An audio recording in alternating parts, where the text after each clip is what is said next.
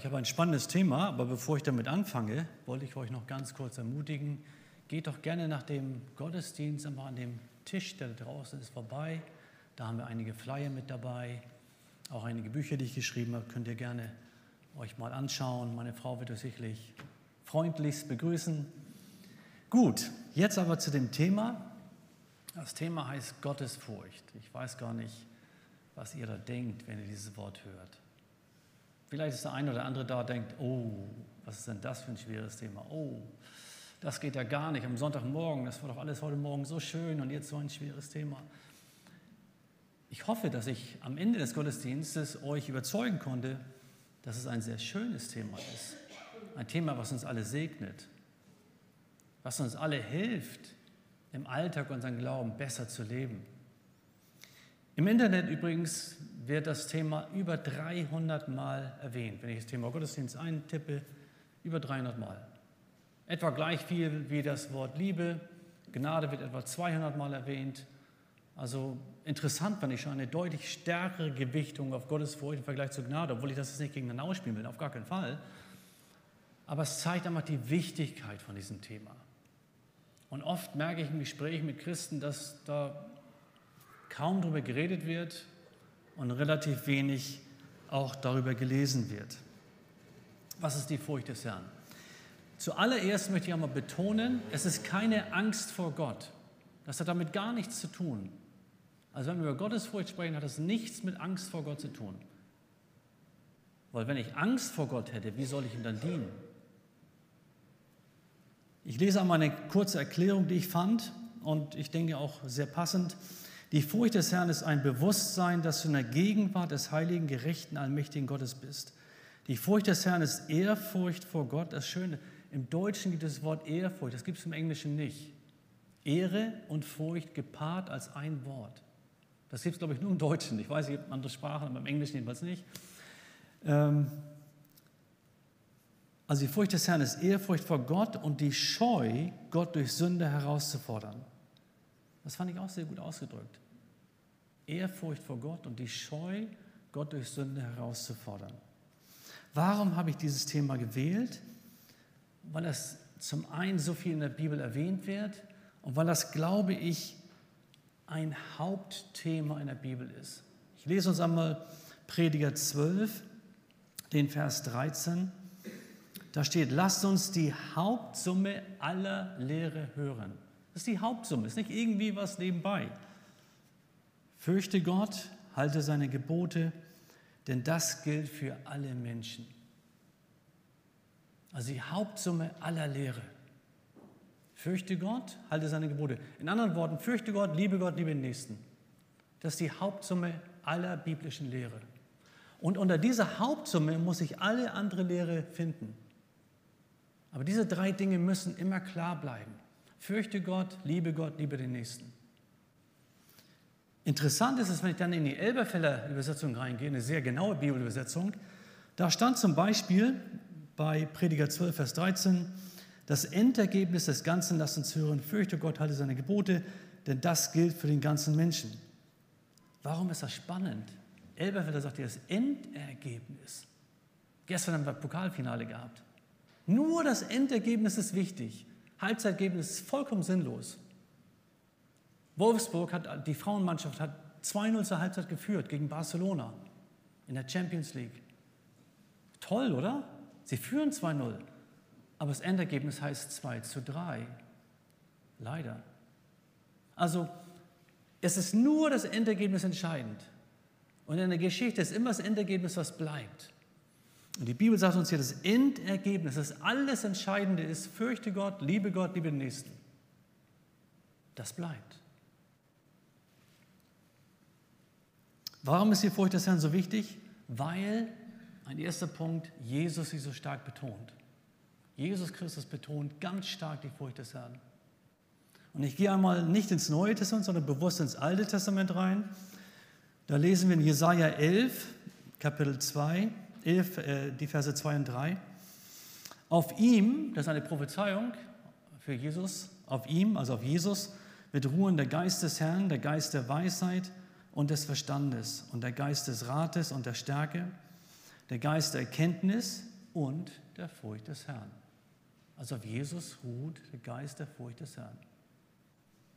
Interessant wird es aber jetzt, wenn wir den dritten Vers, den nächsten Vers lesen, da greift Jesus nur die Furcht des Herrn raus.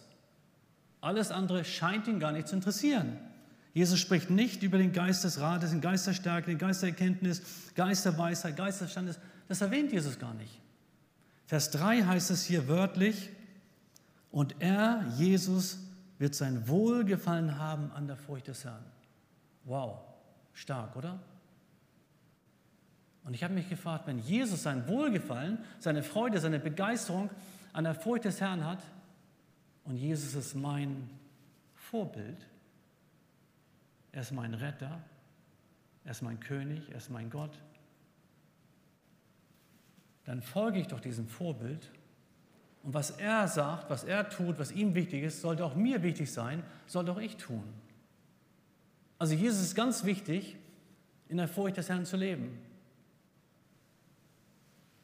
Das heißt, er hatte Wohlgefallen. War begeistert von der Furcht des Herrn. In einer englischen Übersetzung las ich einmal, Jesus wird schnell die Furcht des Herrn erlernen. Ihm war das so wichtig. Und wenn das Jesus wichtig ist, dann sollte es auch mir wichtig sein. Zu überlegen, was bedeutet es in der Furcht des Herrn zu leben? Warum ist das, die Bibel so voll davon? Ich lese weiter Hiob 2. Ihr kennt dieses Gespräch, Satan und Gott. Und das ist eine ganz interessante Unterhaltung. Da heißt es, der Herr sprach zu dem Satan, hast du nicht Acht auf meinen Knecht Hiob gehabt? Denn es ist seinesgleichen im Lande nicht schlecht und recht. Und jetzt macht Gott eine Bemerkung über Hiob. Und die Bemerkung ist folgende. Hiob ist ein Mann, gottesfürchtig und meide das Böse. Weiß nicht, wenn du jetzt deinen Nachbarn einordnen solltest, irgendwas sagen solltest über deinen Nachbarn, was würdest du sagen? Oh, toll, modisch gekleidet. Toll, der ist so praktisch, der hat mir gestern geholfen. Toll, das ist so ein geduldiger Mensch. Wir würden alle möglichen Dinge sagen. Aber würden wir über unseren Nachbarn, über unseren Freund sagen, ein Mensch, der Gott fürchtet und das Böse meidet? Das ist Gottes Beurteilung. Die anderen Dinge interessieren Gott scheinbar gar nicht. Ob ich lange oder kurze Haare habe, ob ich fleißig bin oder nicht fleißig, praktisch oder nicht praktisch, wie auch immer, welche Gaben ich habe, ist alles gut und schön, aber entscheidend ist hier bei Gott, dass hier ein Mann ist, der gottesfürchtig ist und das Böse meidet. Punkt. Eigentlich relativ einfach, oder? Jetzt möchte ich einmal in das Neue Testament reingehen, sonst denkt ihr, der redet ja nur über das Alte Testament. Und manche Christen sagen ja auch, hey, hey, wir leben doch jetzt im Neuen Testament. Nein, die ganze Bibel ist für uns wichtig. Aber ich lese aus Hebräer 5, Vers 7.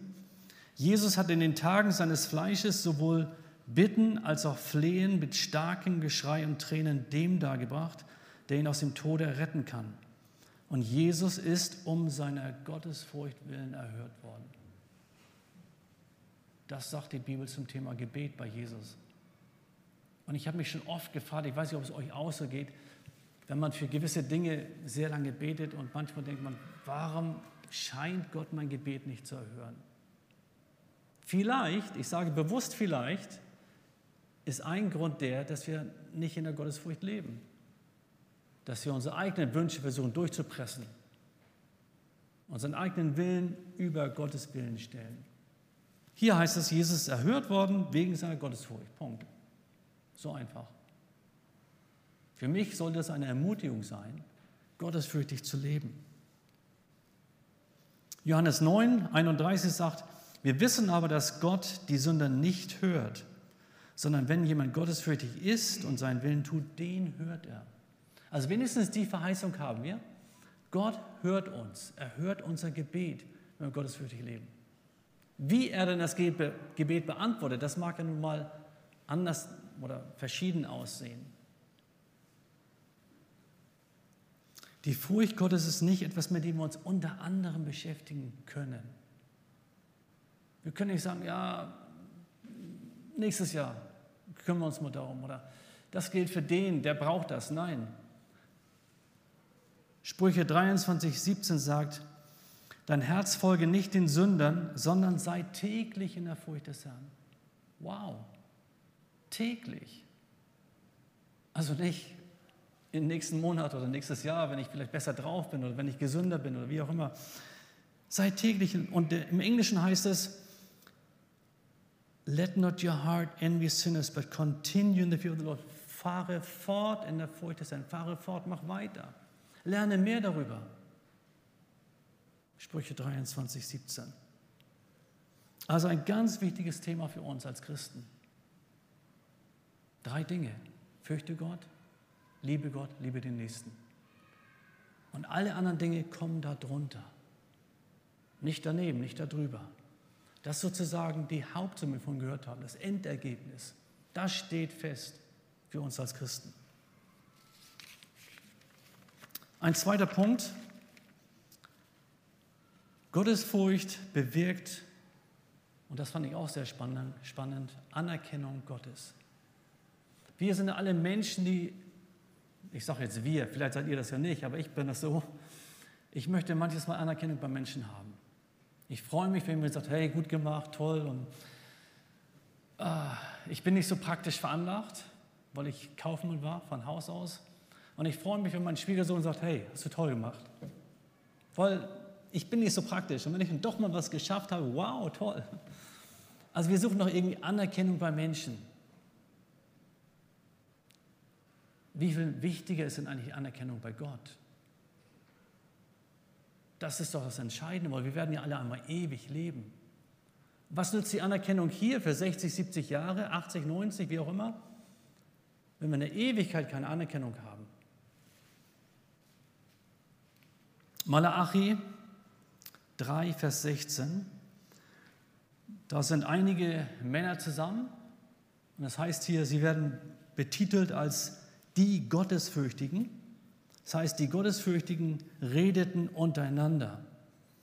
Und dann lesen wir, der Herr merkte auf, also Gott hörte plötzlich zu, wow, was reden die da? Der Herr merkte auf und hörte es, und es ward vor ihm ein Gedenkbuch geschrieben für die, welche den Herrn fürchten und seinen Namen gedenken. Also es geht hier nicht um das Buch des Lebens, das ist was anderes. Aber Gott hat plötzlich zugehört, wow, spannend. Und dann holt er ein Gedenkbuch und notiert etwas. Diese Männer bekommen Anerkennung bei Gott, weil sie gottesfürchtig leben. Anerkennung. Was bewegt die Furcht des Herrn noch? Jetzt möchte ich etwas praktischer werden. Dann sagt ihr vielleicht, was ist denn das eigentlich? Wie, wie kann ich das denn fassen? Wir wollen es oft fassen, praktisch haben. Sprüche 8, Vers 13. Da steht wörtlich Folgendes. Die Furcht des Herrn ist ein Hassen des Böses, des Bösen. Stolz und Übermut, schlechten Wandel, ein verdrehtes Maul hasse ich. Also Salomo sagt ganz deutlich, die Furcht des Herrn ist, Doppelpunkt, ein Hassen des Bösen. Aha, okay, jetzt wissen wir, was es ist. Die Bibel erlaubt uns, ermutigt uns, das Böse zu hassen. Wie oft hört man den Satz so, oh, ich hasse das. So, wenn irgendwas nicht klappt, das ist vielleicht nicht das, was Gott von uns möchte. Gott möchte, dass wir das Böse hassen. Und in diesem Hassen des Bösen stärker werden, immer stärker werden. Weil wenn wir das tun, dann werden andere auch plötzlich sehen, ah, da ist irgendwie was anderes bei der Person. Die geht mit dem Bösen ganz anders um. Darf ich euch ein Beispiel erzählen, was es bedeuten kann, das Böse zu hassen? Ich war auf einem Schiff, morgens 10 Uhr Kaffeepause. Dann gehe ich meistens in die sogenannte Crew-Messe. Das ist so ein Mannschaftsraum, wo Seeleute ihren Kaffee trinken, wo sie ein bisschen einfach zusammensitzen, fünf bis zehn Minuten. Und ich ging in die Crew-Messe von diesem Containerchef und keiner war da.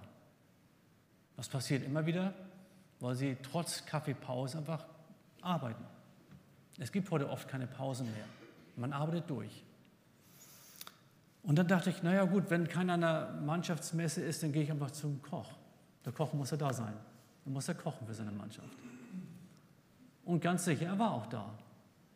Und auf dem Weg dahin sah ich ein riesiges Nacktposter von der Frau abgebildet, aber ohne Kleidung. Und wisst ihr, was da passiert war? In dem Moment, wo ich diese Frau sah, kam Sprüche 8,13 in meinen Sinn. Die Furcht des Herrn ist das Böse zu hassen. Ich drehte mich um und ging sofort wieder zurück in die Mannschaftsmesse. Und als ich da reinging, da kamen zwei Seeleute auf mich zugelaufen und haben gesagt, Hello Sir, do you have a Bible for me? In anderen Worten, hast du eine Bibel für mich? Und ich dachte, wow, das ist ja spannend. Hätte ich mich mit dieser Frau beschäftigt, weil die so schön und hübsch war, dann hätte ich diese zwei Seeleute nicht getroffen, die eine Bibel haben wollten. Weil die waren nur ganz paar Minuten da, ihren Kaffee schnell äh, gemacht, umgerührt, getrunken und weiter weg an Deck. Und Gott hatte mir eine Lektion äh, gelehrt. Die Furcht des Herrn ist das Böse zu hassen.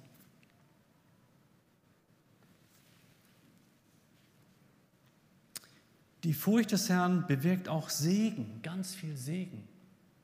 Wir alle sind der Mensch, wir wollen gerne gesegnet werden. Die Furcht des Herrn bringt ganz viel Segen. Wer den Herrn fürchtet, der hat eine sichere Festung. Seine Kinder werden auch beschirmt.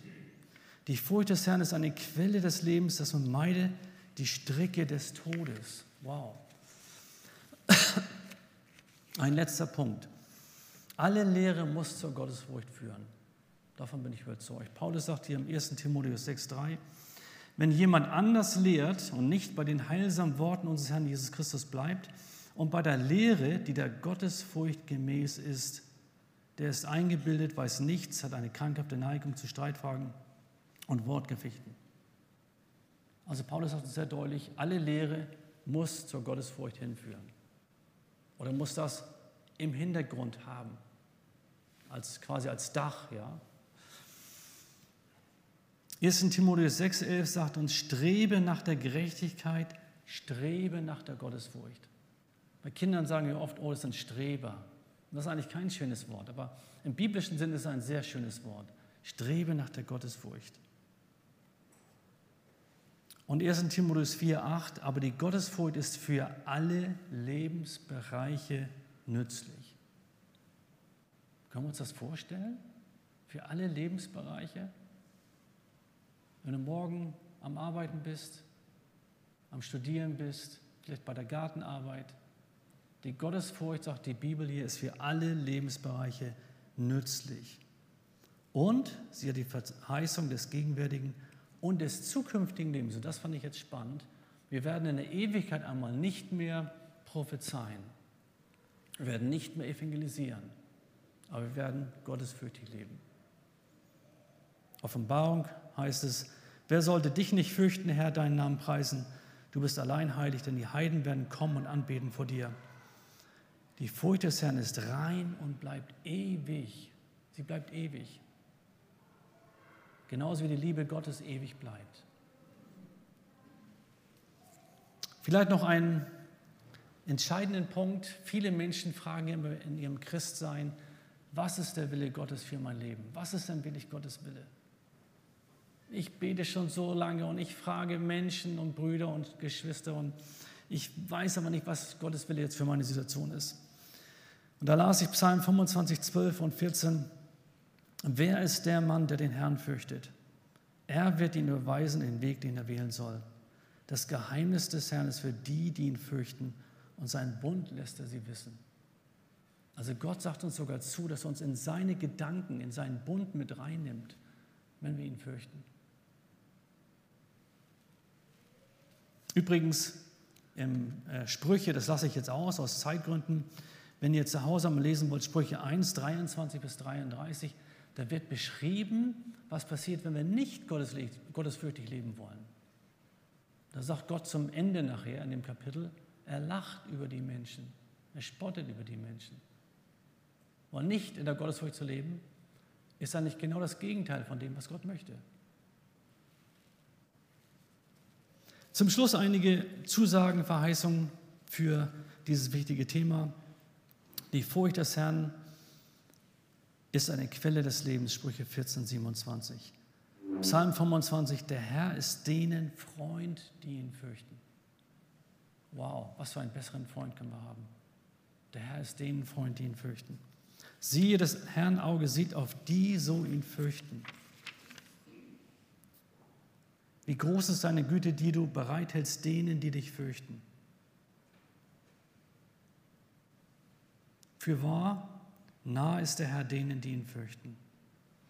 Oder Psalm 103 noch einmal, wie sich ein Vater über Kinder erbarmt, so erbarmt sich der Herr über die, die ihn fürchten.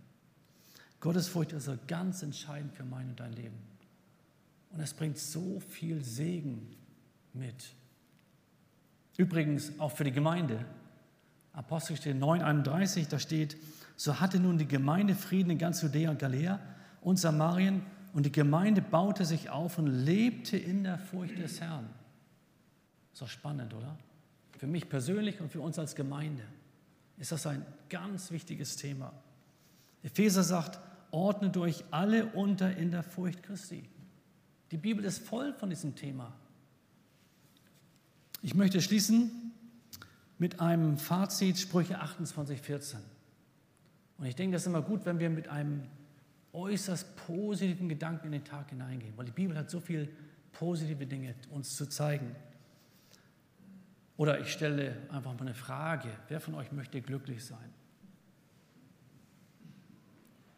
Ich sehe viele Hände hochgehen, sehr gut. Dann habe ich hier die Antwort für euch. Hört bitte zu. Hier heißt es Sprüche 28, 14, glücklich der Mensch, der beständig in der Gottesfurcht bleibt. Ist nicht toll? Jetzt können wir uns entscheiden, was wollen wir? Gottes Maßstäbe oder unsere Maßstäbe? Oswald Chambers sagte einmal, wenn du Gott fürchtest, brauchst du nichts anderes im Leben fürchten. Wenn du Gott aber nicht fürchtest, musst du alles andere fürchten. Ich lese das nochmal. Wenn du Gott fürchtest, brauchst du nichts anderes im Leben fürchten. Wenn du Gott aber nicht fürchtest, musst du alles andere fürchten.